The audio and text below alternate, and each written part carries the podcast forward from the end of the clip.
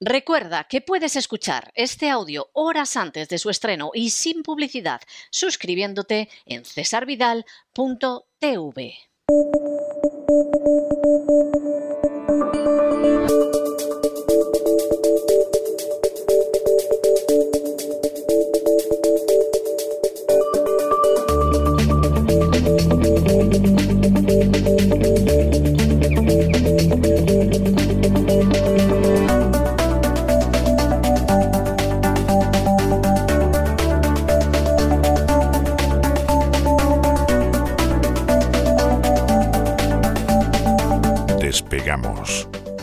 Lorenzo Ramírez.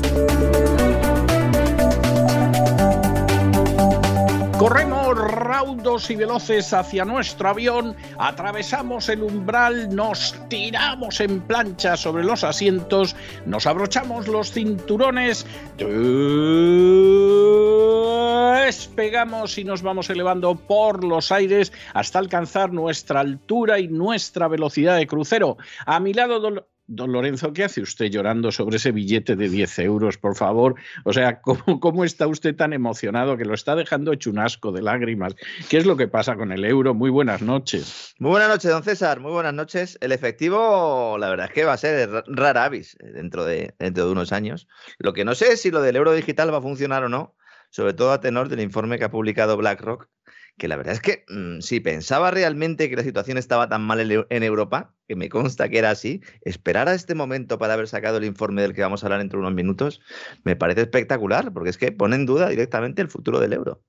Ah, sí. Sí, sí, Ah, directamente. Sí, sí. Dice Sí. que. Pero es que no solo porque puedan quebrar España o Italia, es que también dice que Francia podría eh, quebrar y que podría, Podría no quebrar también. o sea, en el plan está la quiebra de España, que esto ya lo veíamos venir, de Italia, que Sí. no se veía venir tanto, pero Portugal, que- Grecia, Irlanda. Irlanda también. También, sí, sí. Ya, ¿para qué nos vamos a parar en, un par de ellos? Exactamente, sí, y además Irlanda, pues a fin de cuentas, bueno, pues ya se sabe lo que es, o sea que la cosa no tiene más vuelta de hoja, y además España. Y Sí, bueno, y- ya Francia. Austria, también Bélgica, eh, madre mía. Ucrania, evidentemente. Todos Bueno, estos pues son países Ucrania, pues, donde BlackRock considera que el impago de la deuda pública se puede producir eh, y considera que estamos a las puertas de una recesión. Bueno, más bien lo sabe, ¿no? Más que considerarlo. La verdad es que aquí estamos en, otras, en otro día más de esta semana de guerra, en la que los bombardeos pues aumentan, eh, pues en un intento, no sé si es esperado, pero por lo menos parece que hay una intención ahí de poner fin a una intervención que tras las sanciones económicas pues ha convertido a, a Rusia en una isla financiera ya no política, sino en una isla financiera. ¿no? Algunos ha sorprendido hoy porque se ha hecho público algo que avanzamos aquí hace unos días, y es que la intervención que se hace de las entidades financieras eh, rusas, eh, bloqueándoles el acceso a ese sistema SWIFT, a ese sistema que permite las transferencias internacionales, se ha dejado fuera a las entidades financieras que se dedican a gestionar los pagos de hidrocarburos. Alguno se echaba las manos a la cabeza, otro decía, vaya, esto tampoco se podía saber. Fíjense, es que en este caso no es ni una noticia, porque es que estaba en la nota de prensa de la Comisión Europea de hace unos días. Hay periódicos en estos momentos, don César, cuando estamos haciendo usted y yo este despegamos, abriendo sus ediciones con esa noticia. Pero si ya lo sabíamos.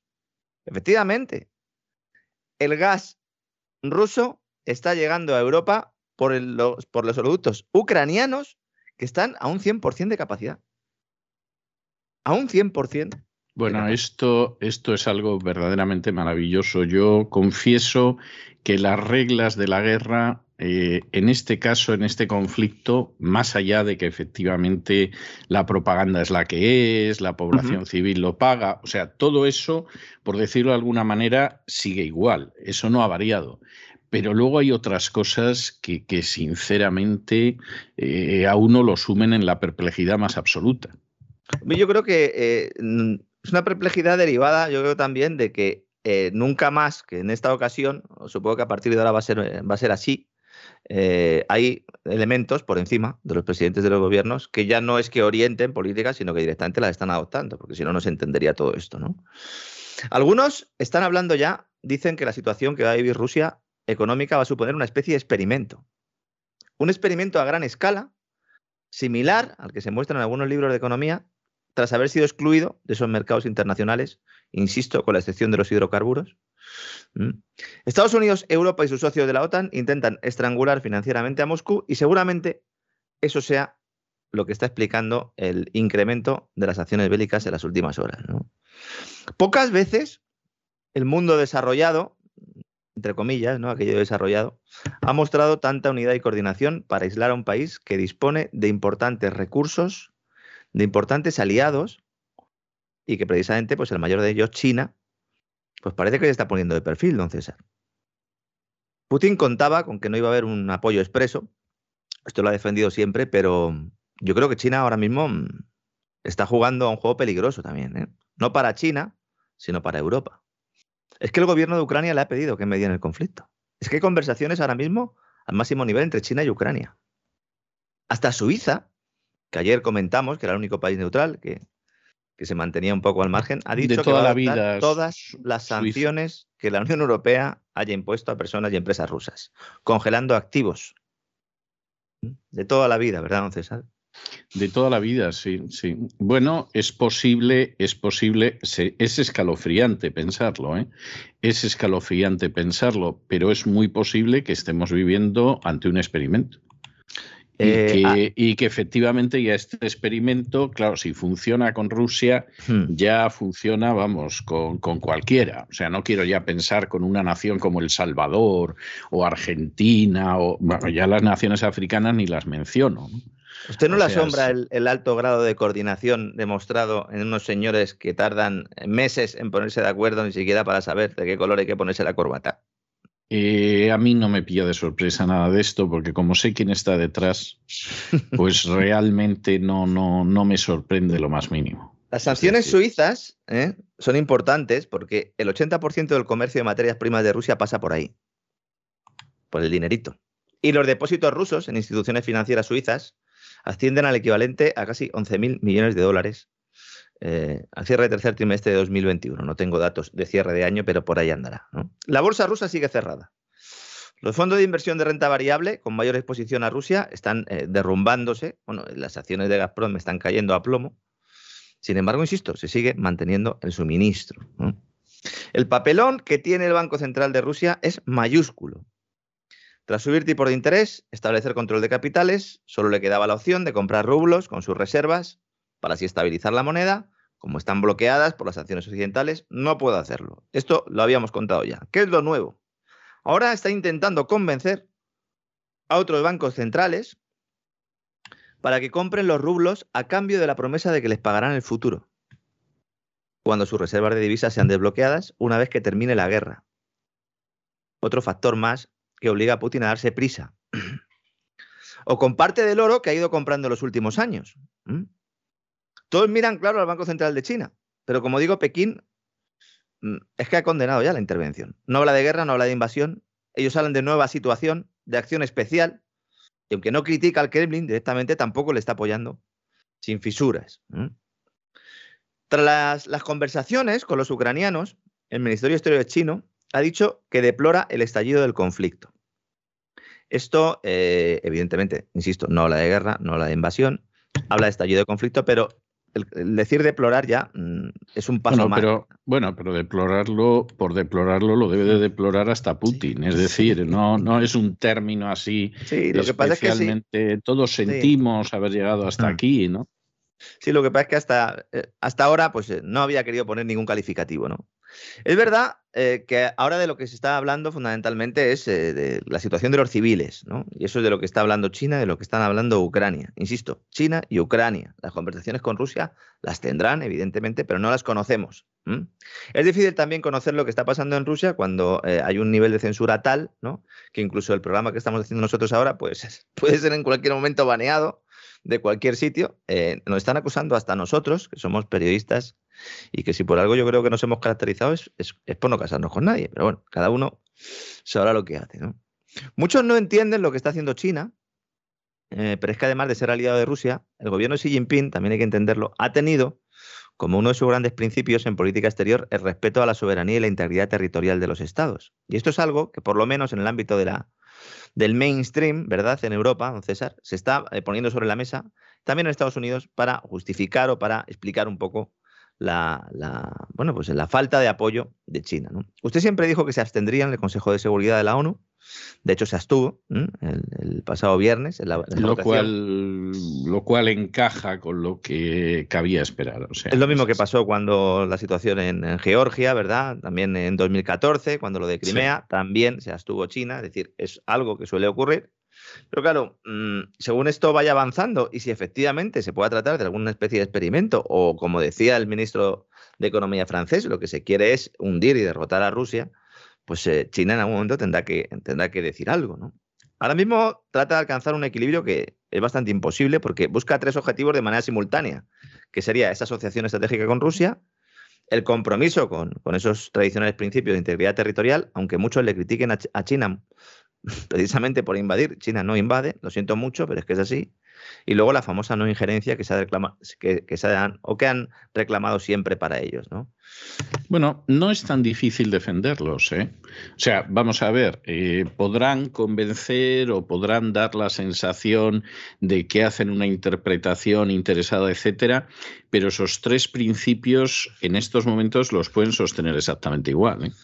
Sí, aquí la clave está ¿no? en cómo vaya avanzando el conflicto, cuando, cómo vaya avanzando la guerra y cuánto dure, sobre todo. ¿no? De momento la ayuda económica de China a Rusia está llegando, aunque con cuentagotas, pero se trata de anuncios a medio y largo plazo, ¿no? como la construcción de los gasoductos para llevar los hidrocarburos rusos al gigante asiático, el levantamiento de las restricciones chinas al trigo ruso, algo que ya habían acordado Putin y Xi Jinping en la cumbre que celebraron con motivo de la inauguración de los Juegos Olímpicos, pero que se ha hecho efectivo ahora, se acaba de anunciar ahora.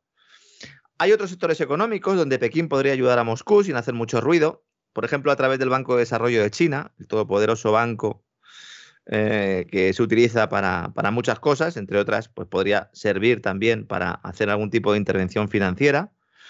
Pero claro, la capacidad es limitada. 20 eh, el 20% del comercio bilateral está denominado en yuanes entre ambos países, tan solo el 20%, y poco más del 10% de las reservas rusas están en esa moneda, con lo cual mm, la intervención puede ser limitada si se quiere hacer de tapadillo. Otra cosa es que se saliera ya directamente en rueda de prensa y se anunciara, pero eso yo no creo que se vaya a producir.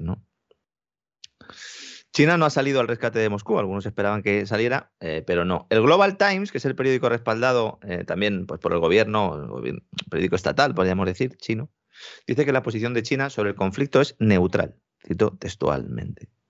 Lo cual me encaja mucho con China. O sea, es que, es que China tiene una posición de yo no quiero líos. O sea, la posición, vamos a ver, eh, lo que voy a decir, hay gente que seguramente me ha oído decirlo antes y hay gente que se puede quedar sorprendida.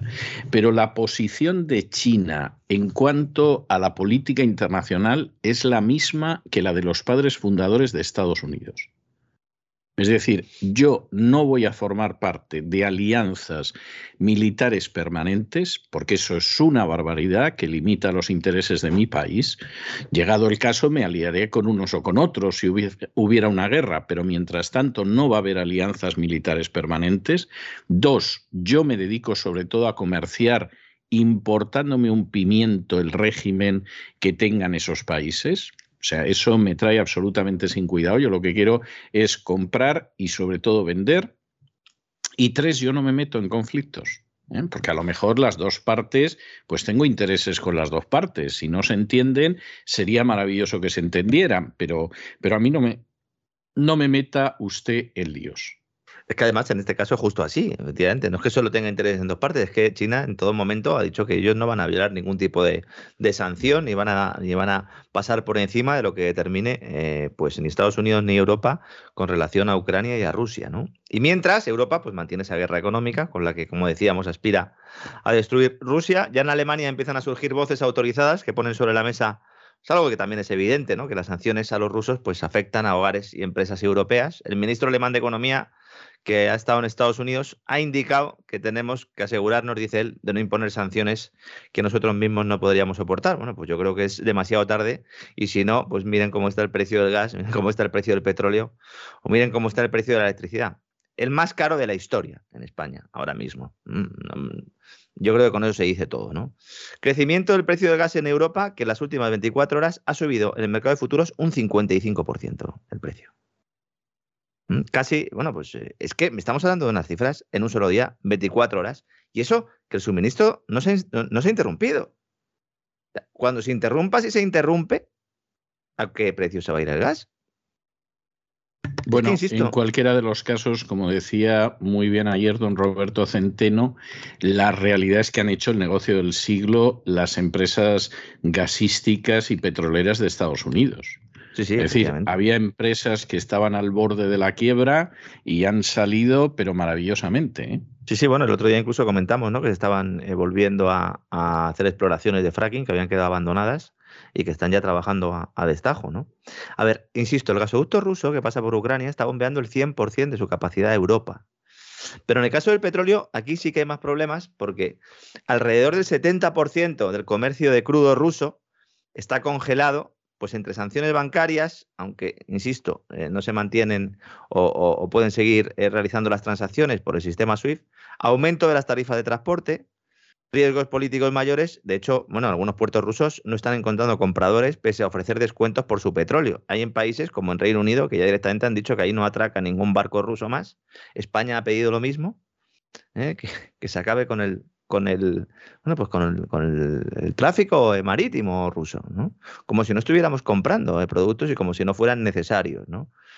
A ver, Rusia es uno de los tres principales productores de petróleo del mundo, junto a Estados Unidos y Arabia Saudí, con lo cual, eh, si se perjudica la producción de petróleo de Rusia, eh, ¿quiénes son los dos países que ganan? Pues Estados Unidos y Arabia Saudí, evidentemente, ¿no? Hoy ha habido reunión de la OPEP, de la OPEP Plus, que precisamente eh, manejan, dirigen, gestionan, tutelan los señores de Arabia Saudí y de Rusia, y efectivamente ha habido acuerdo entre Arabia Saudí y Rusia para no bombear más petróleo para no aumentar ¿eh? el, volumen que ya habían previsto, esos 400.000 barriles diarios. lo hemos explicado ya, pero resumiéndolo básicamente, la OPEP decidió un calendario para ir poco a poco eh, retomando la, oferta de petróleo, que se hundió eh, tras hundirse a su vez la demanda en, el año de la pandemia, y no van a acelerar ese ritmo a pesar de las presiones evidentes para que así fuera. Claro, aquí tenemos un, contexto en el cual la Agencia Internacional de la Energía eh, dice que hay un problema, evidentemente, de oferta de petróleo. Los precios eh, así lo reflejan, ¿no? con un barril ya superando los 100 dólares ampliamente. Y entonces está coordinando un plan que cobra aún más fuerza después de que la OPEC Plus eh, pues no haya decidido variar el guion para liberar hasta 70 millones de barriles de crudo de las reservas estratégicas para tratar de alguna manera ya no de bajar el precio, sino de conseguir que deje de subir. Estamos en una crisis del petróleo ahora mismo. Una crisis de petróleo, como siempre, por motivos políticos, ¿eh? no porque haya problemas para sacarlo de, las plataformas. ¿eh? Esta intervención estaría liderada por Estados Unidos, que podría poner hasta 60 millones de barriles en el mercado. Aunque esto no se ha confirmado por el momento, es una noticia que ha salido en muchas agencias financieras internacionales, pero no hay confirmación por parte de Estados Unidos de que esto sea así. En principio no se cambia la política de aumento gradual de producción, como digo, se mantiene el aumento de 400.000 barriles por día, que ya está programado, y como consecuencia, pues nada, eh, cada vez que va uno a echar la gasolina, ya lo está viendo, pues agarrémonos, porque en un par de semanas eh, veremos toda la cara a esto, ¿no? Sobre todo en nuestras facturas de la luz. En España, como no, el presidente Ahora, del gobierno. Hay gente, antes de que usted entre en el tema de España, hay gente que le ha venido el mismísimo Lucifer a ver, ¿eh? porque el negocio que está haciendo con esto es absolutamente indescriptible indescriptible. sí, es que las guerras sirven para eso, fundamentalmente, para hacer negocio matando, matando, matando gente. Básicamente es eso. Sí, sí, sí. Lo podemos analizar. Monetizando, monetizando la muerte de la gente. Eso es, eso es, monetizando las, vidas humanas, ¿no? El Reino Unido, como digo, ha confirmado que está solicitando a, todos sus puertos que rehuyan toda navegación rusa. España es otro de los países que lo está pidiendo, Dinamarca también. Vamos a ver. Si esto se extiende a toda Europa, sería, pues no sé, un, estadio más ¿no? en esta guerra económica contra Rusia. Va a haber problemas de suministros importantes de productos básicos, pero no solo en Rusia, en Europa también. Los rusos, otra cosa no, pero acostumbrados a pasar las canutas están. Nosotros también. ¿A quién vamos a mirar cuando empiezan a llegar las facturas de la luz, cuando veamos... Cuando veamos que no se suben los salarios de acuerdo a la inflación, los sindicatos hoy han pedido en España un incremento salarial del 5%. cuando la inflación es del 7,5, es que ni siquiera las empresas pueden asumir un incremento salarial del 5%. No, eso, eso es inasumible. Es triste porque efectivamente la gente lo va a pasar muy mal, muy mal, muy mal, pero, pero efectivamente eso es muy triste, pero es lo que hay. ¿eh?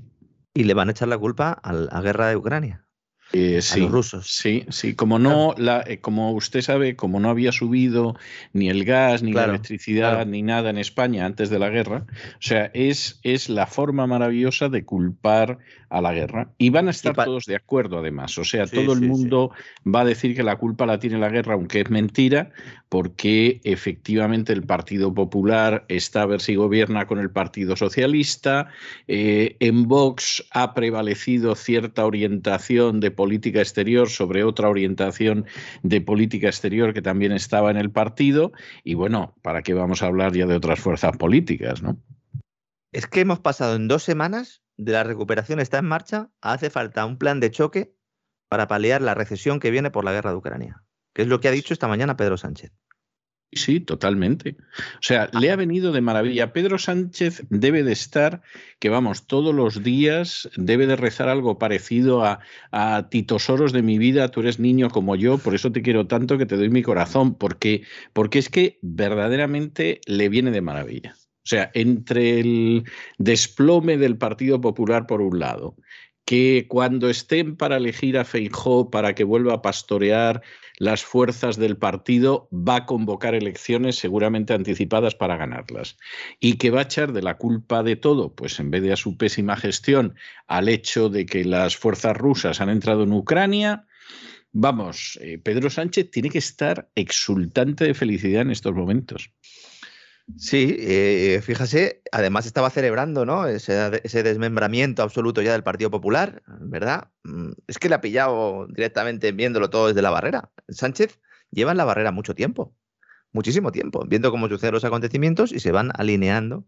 Esa baraca, ¿no? Que decían que algunos que tenía, bueno, yo creo que más que baraca es que ahora mismo está montando un barco que, que, cuyo rumbo... Lo, decían también de Franco, ¿eh? o sea que de hecho el término viene de ahí porque era lo que decían los moros en su día, que Franco tenía baraca y, y, es verdad que efectivamente estuvo en situaciones en pues las este estuvo, este se murió, se murió eh, eh, de presidente, ¿eh? bueno, de, dictador, ¿no? Se murió de jefe de Estado. ¿eh? espero que, que Sánchez se vaya antes, ¿no?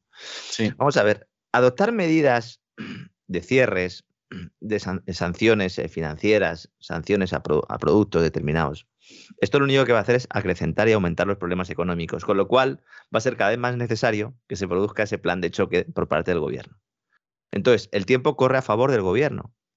Da igual del partido que sea, porque al final la gente va a, va a mirar hacia el gobierno y va a decir, bueno, échame una mano, primo. Me tienes que ayudar.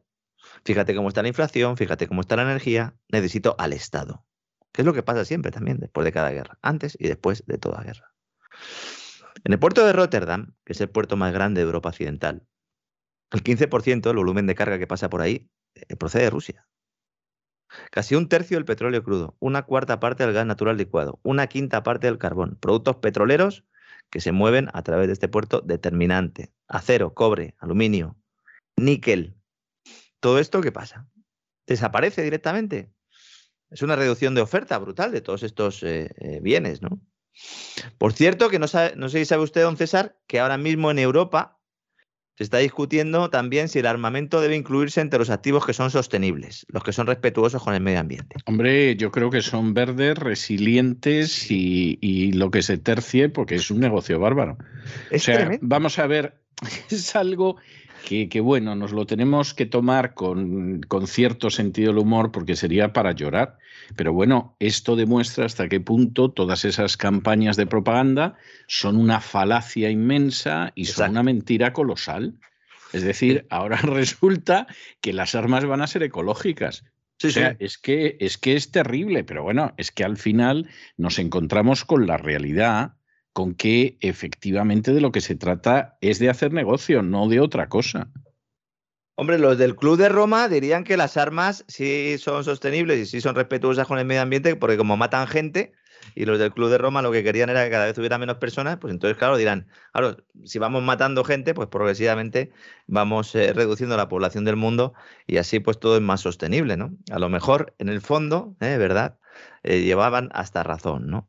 Famosos criterios ESG que van a cumplir ahora las armas, el armamento, ¿para qué?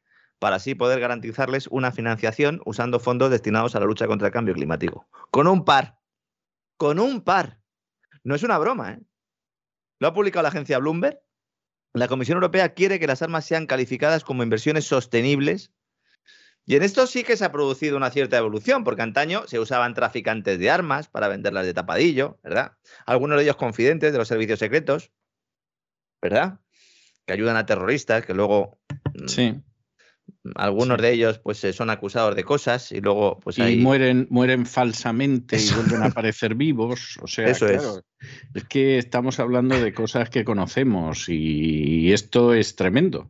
No, no tiene, vamos a ver, al final no tiene maldita la gracia, pero, pero es la pura verdad. O sea, al final, pues hay gente de los servicios secretos que vende armas y les vende armas a los terroristas que se supone que esos servicios secretos combaten y queda por ahí dinero entre medias. Y siempre hay de un turco por ahí. Exactamente, de pronto aparece muerto en un momento determinado. Y en un luego, barco a pues, ser posible. Exactamente, y luego Sí. no estaba muerto, que estaba de parranda. Bueno, este incluso lo enterraron.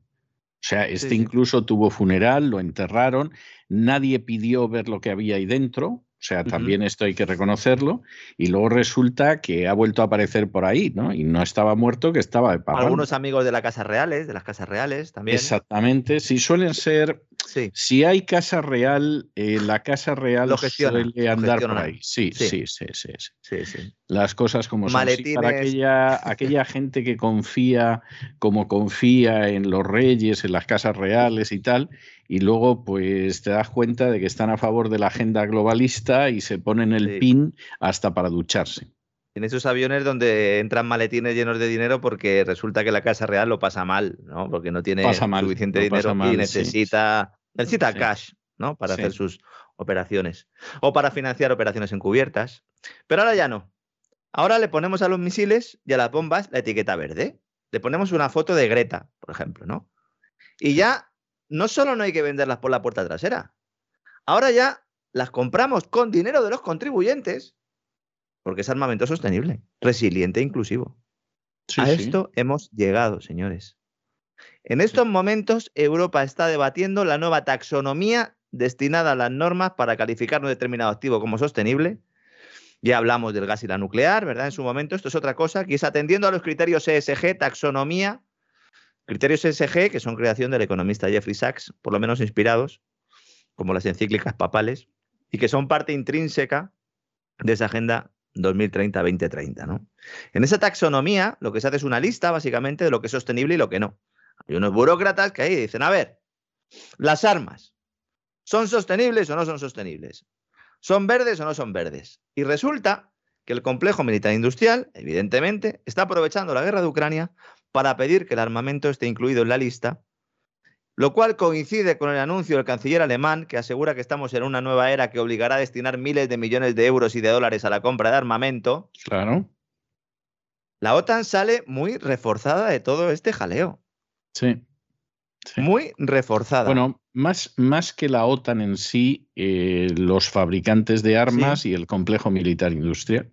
Sí, pero bueno, al final lo que se hace es se dice, bueno, hay que aumentar el presupuesto de la OTAN, que sabe usted, don César, que eso era algo que estaba ahí medio Sí. parado, ningún país Sí. terminaba, ¿no? Ninguno quería entrar en ello y, Eso es. y al Y ahora la final pues puerta- estamos en estas. Claro, claro. La puerta del cielo es angosta, pero la del infierno es muy amplia, ¿verdad? Pues por ahí está Sí. entrando todo el mundo. Y hablando de Ancho y espacioso, sí. Eso es. Es el Hablando camino de- que lleva a la perdición, sí.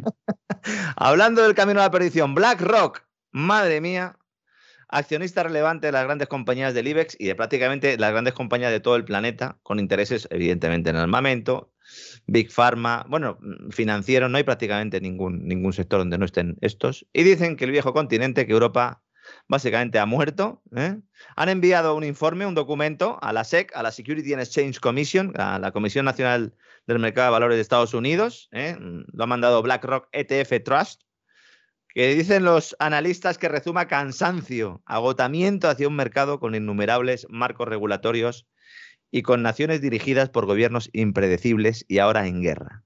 Manda tela que los señores de BlackRock, que llevan aquí con los empresarios, ¿verdad? Compartiendo mesa, mantel y cama, con todas las autoridades, que meten la cuchara en todos los platos que hay, ahora nos digan que resulta que es que la política de los países de la Unión Europea ha sido impredecible y que está sujeta a la influencia de ideologías y de grupos políticos disruptivos. Sí, sí, sobre todo teniendo en cuenta que el CEO de BlackRock manda todos los años una carta a principio de año a las empresas diciendo cómo tienen que actuar. O sea, lo cual evidentemente no es una interferencia, no es en absoluto intentar controlar, no, porque eso para eso es BlackRock.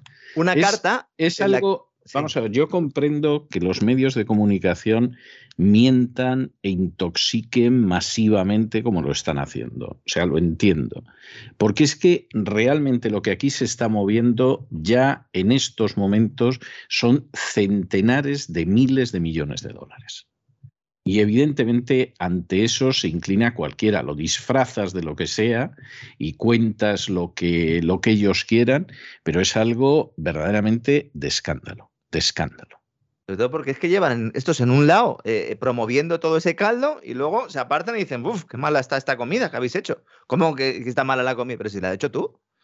Si has estado prácticamente en todos los procesos, si es que estás en todos los sectores, si es que se reunió Larry Fink con, con Pedro Sánchez en la última reunión, cuando, bueno, en el último viaje que hizo a Estados Unidos, se reunió para leerle la cartilla. Es que en la carta esa que menciona usted, todos los, que todos los años eh, pues escribe y manda a, los inversores, el Larry Fink, ordena a las empresas, entre otras cosas, que se ajusten a esos criterios medioambientales ESG.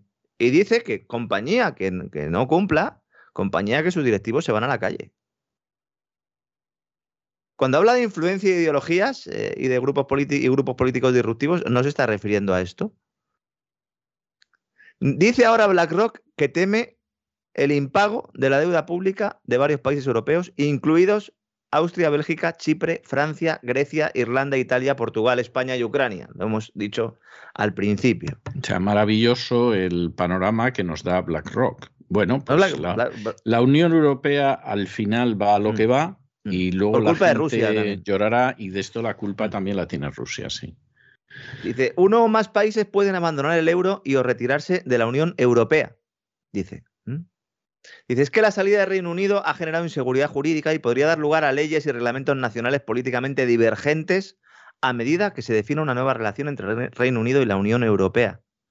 También habla del independentismo catalán, financiado entre otros pues, por uno de los enemigos eh, de BlackRock, pero que también come en el mismo plato, que se llama George Soros, evidentemente. Y dice que ve mm, peligro en el distanciamiento de algunas naciones europeas con Estados Unidos. Este informe eh, tiene muy mala leche, don César, y no es casual que haya sido publicado o enviado a la SEC en, los términos, además, que utiliza eh, los chicos de Larry Fink. En absoluto. Es espectacular lo que está sucediendo. Mientras la Reserva Federal, Jerome Powell, todo el mundo le miraba, ha tenido una intervención y dice que el conflicto, ha utilizado la palabra conflicto además, está causando tremendas dificultades al pueblo ucraniano, estoy leyendo textualmente, traduciendo. Las implicaciones para la economía de Estados Unidos son muy inciertas y estaremos monitoreando la situación de cerca. Ergo, nos estamos pensando si subimos o no subimos los tipos de interés. A lo que también planteamos aquí.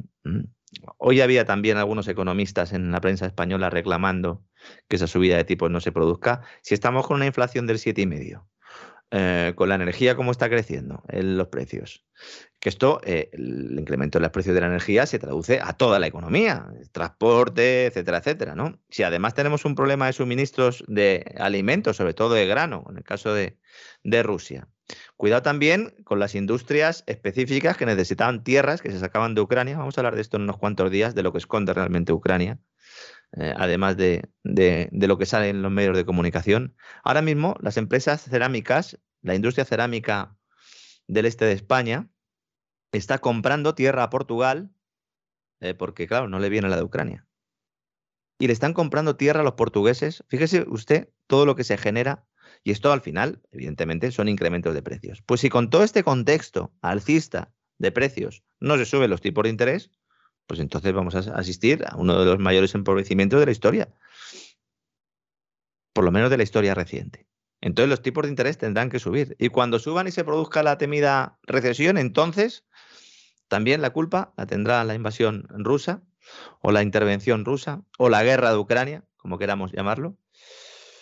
Bueno, mientras tanto, eh, pues las acciones de las empresas de armamento están subiendo como la espuma y los bancos empiezan a descontar ese escenario intervencionista eh, que se ha producido y que no tiene mucho que ver con la exposición que tengan los bancos a Rusia los bancos occidentales me refiero, sino a unos posibles controles de capitales que se pudieran aplicar. Algo de lo, que, también habla BlackRock y que yo creo que de todo es lo que más miedo nos puede dar, ¿no?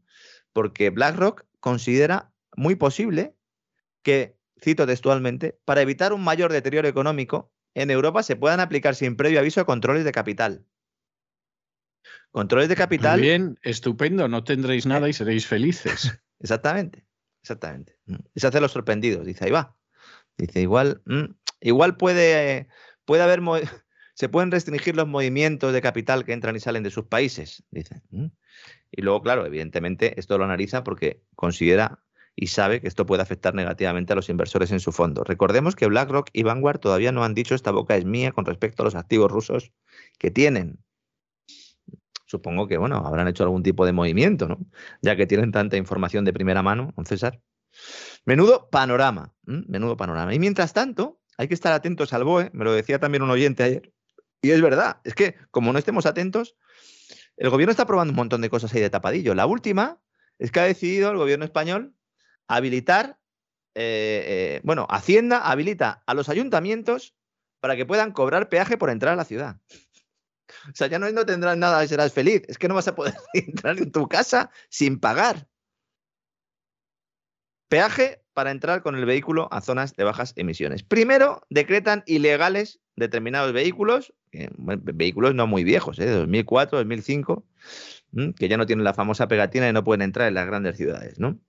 Y ahora directamente dice, bueno, venga, los, vehículos que tienen eh, bajas emisiones y tal, que tienen su pegatina, pues pueden entrar. Eso sí, me vas a dar eh, una, tasa que te voy a poner, te voy a poner un pejito y me lo vas pagando ¿eh? en cómodos plazos si quieres. ¿eh? Y así pues ya puedes entrar con tu vehículo a estas zonas de bajas emisiones. ¿no? Todo esto se va aprobando, se va aprobando, con lo cual se faculta a los ayuntamientos. ¿Por qué se faculta a los ayuntamientos? Porque lo había pedido el de Barcelona. Lo había pedido el de Barcelona, entonces se dice, bueno, pues claro, todos. claro, claro. Dice, no, esto es estupendo. Gracias a esto, pues podremos tener áreas libres de humos y congestión. ¿eh? Pero si va a estar la gente metida en su casa, ¿a dónde vas a ir? ¿Mm? ¿A dónde vas a ir? Es que es tremendo, ¿eh? Es tremendo lo que está ocurriendo en todo el mundo. Y mientras tanto, pues supongo que para que los niños eh, sean cada vez más idiotas, ¿verdad? Y no puedan analizar el mundo en el que van a crecer, esto es lo que me da más pena de todo, ¿eh? como padre, el mundo en el que van a crecer. También es cierto que en todas las épocas pensamos, ¿no? Que, la situación es muy mala y seguramente lo es, pero luego los chavales, si tienen una buena base, pues podrán salir adelante y tener algo de criterio. Pero bueno, después de que el gobierno haya decidido ya eliminar las notas, directamente, ¿no? Porque ¿para qué sirven las notas? Total. No, las notas, en fin, de todo. Hombre, las hay porque así puedes saber que estás suspendido en cuatro asignaturas y que aún así pasas de curso. O sea, eliminar las notas al 100% tampoco se puede decir. Sí o no, pero, ¿no? Pero, pero bueno, esto es lo que hay. Yo estoy preocupado, sobre todo porque no sé si voy a poder ayudar a mis hijos, porque como ahora las matemáticas, ya sabe usted que ahora son socioafectivas, las matemáticas han decidido. Las matemáticas son socioafectivas. Sí. Han decidido. Qué bonito, qué bonito lo que me acaba usted de decir, ¿eh? es el nuevo currículo de primaria del gobierno que, bueno, pues eh, pretendiendo incentivar que se creen vocaciones profesionales, cito textualmente una vez más, libres de estereotipos sexistas, han decidido crear las matemáticas socioafectivas para darles un enfoque socioemocional y con perspectiva de género. Es decir, ¿qué es eso de que el uno sea uno? Pues no, será uno o una, señores. ¿Eh? ¿Y el dos? ¿Qué pasa con el dos? Dos o dosa, imagino. tres o tresa. Y así podemos seguir hasta el infinito. Evidentemente. Fábricas de idiotas. Los colegios lo son ya, pero lo van, a, lo van a ser más. Son fábricas de idiotas. Crean borregos. Policías del calentamiento global. Policías de la Agenda 2030. No van a saber sumar y restar, porque claro, si sabes sumar y restar, a lo mejor te das cuenta de que no tienes nada y entonces a lo mejor no eres tan feliz. Claro, si no sabes sumar y restar, pues tengas o no tengas, pues no sabes lo que tienes. Ni quién es el responsable de que no tengas lo que, tienes. Combatir actitudes negativas, dicen. ¿eh? Eh, saber gestionar los sentimientos. Y las matemáticas, porque gestionar los sentimientos está muy bien, pero si por gestionar los sentimientos se entiende manipular a los chavales para que sean mucho más borregos aún de lo que eh, son sus padres, pues eso es lo que tenemos. Dedicamos un gran reseteo al programa de la educación. Lo estuve revisando ayer cuando me enteré de este nuevo currículo de primaria. Es que nos quedamos cortos, don César. Nos quedamos cortos de las barbaridades que se cometen. ¿Cómo le voy a enseñar yo a mis hijos eh, matemáticas socioafectivas? ¿Mm? Voy a tener que comprar un libro, don César. ¿Mm? Me voy a tener que comprar. Pues es que no sé si me va a quedar tiempo, porque entre el, eh, mi dinero tampoco, ¿no? Entre el peaje para entrar a la ciudad, el gran reseteo. Ahora, Sánchez, como va a anunciar un plan para paliar el impacto económico de la guerra, pues me puedo quedar más tranquilo. Vamos a tener un, programa, un plan muy parecido al que se lanzó en 2008. Vamos a ver exactamente igual que sucedió con la crisis subprime, un montón de movimientos que estaban a la espera de producirse. Nos van a decir que nos van a salvar y no nos van a salvar. Cuidado porque como sigan gastando a expuertas, como se siga empleando el gasto público como munición, a ver cuánto tarda Sánchez en convocar elecciones, usted planteaba antes que a lo mejor las podría adelantar, estamos cavando una tumba, igual que la acabamos con Zapatero. En el caso de Zapatero, en 2010 le hicieron bajarse el burro y finalmente pues tuvo que aprobar aquellos famosos ajustes. En el caso de Sánchez, no sé si lo, si lo hará él, lo hará acompañado de Feijó, de su compañero Feijó. Otro movimiento, el del Partido Popular, que ahora visto ya con unos días, ¿verdad? Uno se da cuenta también de que estaba bastante planeado, ¿no? ¿Qué pasará yo con los creo, Yo creo que el Partido Popular? Que desde hace bastante tiempo. ¿eh? Lo que pasa que vamos a ver, lo que pasa es que nos podemos encontrar perfectamente a no mucho tardar con un gobierno de concentración con Pedro Sánchez de presidente y con Feijó de vicepresidente. Sí, sí, O con un técnico, con un técnico que sea exterior, que puede ser un borrell o un maricano o alguna persona de este tipo, y luego eh, tener un vicepresidente que sea un socialista y otro vicepresidente que sea Feijo. Sí, el técnico lo pondrían de ministro de Economía. El técnico podría ser presidente y ministro de Economía o, tener al ministro de Economía tan acogotado hmm. que, efectivamente hará lo que le digan, porque además es que va a hacer lo que le digan. Sí, un hombre de la banca, como sucedió en su momento con Guindos, que de hecho, bueno, poca gente lo sabe. Guindos es otro de los que aspira. Sí, es que Guindos negocia con gobierno del Partido Socialista aún negocia el rescate financiero de España con las autoridades europeas antes de las elecciones. Lo cuento, lo sé porque es que me lo dijo él, a mí. es decir, no, es que lo haya leído. Seguramente es así. Y seguramente más que negociar dijo sí, sí, sí, sí, como en aquello, aquel, eh, aquel sketch que hacía Gila, ¿no? Cuando hablaba con su mujer, sí, sí, sí, sí, sí, pero lo cuenta como diciendo, oye, el que negocié fui yo, ¿eh? que claro que yo fui el que negocié, ¿eh? De hecho, él, él, hablaba de línea, línea de crédito. ¿Eh? no de rescate como se produjo luego finalmente, pero sí una línea de crédito. Bien suena eso de la línea de crédito. Es como cuando llegas a un banco aquí en Estados Unidos y te dicen que te ofrecen una línea de crédito. Y entonces tú dices, o sea, ¿me quiere usted prestar dinero? Y dices, no, una línea de crédito. Estupendo. ¿Para qué vamos a discutir eh, la historia? Bueno, eh, como digo, vamos a ver en nuestros bolsillos rápidamente cómo afecta todo esto. Es importante no perder de vista las razones, pero no porque haya que penalizar a alguien. Si estos al final todos se van de rositas, pero es que si no sabemos las causas de los problemas económicos, pues los iremos repitiendo, esos errores se irán repitiendo y seguirán eh, produciendo las mismas causas. ¿no? Yo sigo pensando que esto es una guerra eh, monetaria. yo creo que esto sí que es un elemento importante para explicar eh, pues el cómo va a ser el futuro, el futuro económico, sobre todo en, el área de las divisas, y es muy posible que el, tema de Rusia pues eh, eh, sea una especie de experimento, ¿no? Para ver cómo se puede aislar un país del todo. Y además un país de envergadura, porque que puedes hundir a Guatemala, eso es, o que puedes hundir al Perú o a, Chipre, eso ya está más que testado, mm. que, que, vamos, eso en un pispás, ¿eh? no te acabas el té y ya lo has destruido. Pero claro, si efectivamente puedes con Rusia, ya puedes con todos. Sí, sí, efectivamente es así, ¿no? Así que bueno, a ver qué pasa. La ofensiva pues está traduciendo también fundamentalmente en, pérdida de suministros, problemas de suministros para el, propio eh, pueblo ruso, que lo está viviendo en, primera fila.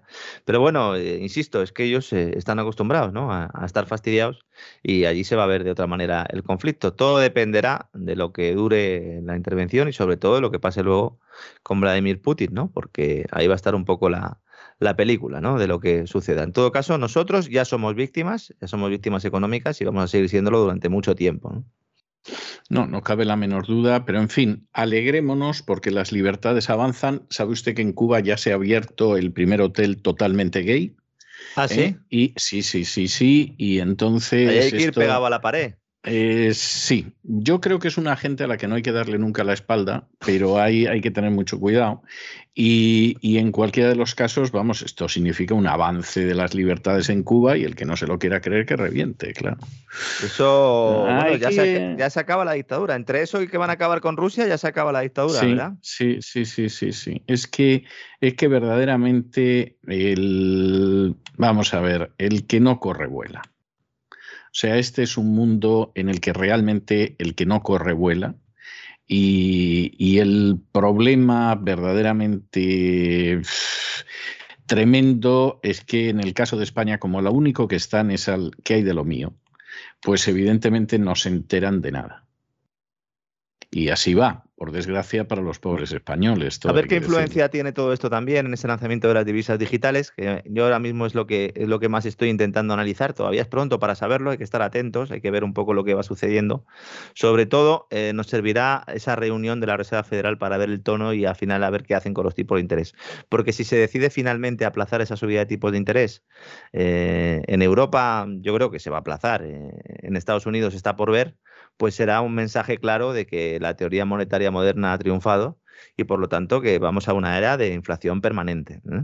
Y la única manera de acabar con esa...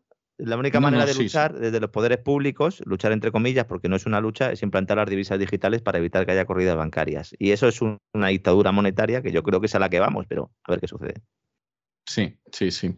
Bueno, la verdad es que es que es Ahora ya sabe por qué tenía el billete en la mano de 10 euros, ¿verdad? Sí, sí, sí, y comprendo los lagrimones que, le caían, o sea, es, es, que lo comprendo todo. O sea que, en fin, es, es así, pero bueno, ¿qué le vamos a hacer? Eh, Voy a estudiar matemáticas socioafectivas que me van a hacer, me van a hacer falta. sí, sí, sí, no me cabe la menor duda de que le van a hacer falta, porque y verá usted cuando llegue a otras materias, la química socioafectiva. A ver, ¿por qué no puede existir la ácida sulfúrica? es que. Nitrato de amonio. ¿Cómo que nitrato de amonio? Eh, exactamente. Nitrata de amonia. O sea que, es verdaderamente, bueno, menos mal que nos lo tomamos con un grano de humor, porque es todo tan absolutamente trágico que, como no lo, nos lo tomáramos con grano salis, que decían los escolásticos, estábamos aviados, vamos, esa es la, realidad. Pero bueno. Mañana eh, más. Nos encontramos mañana, que seguro que hay más. un fuerte abrazo, don César.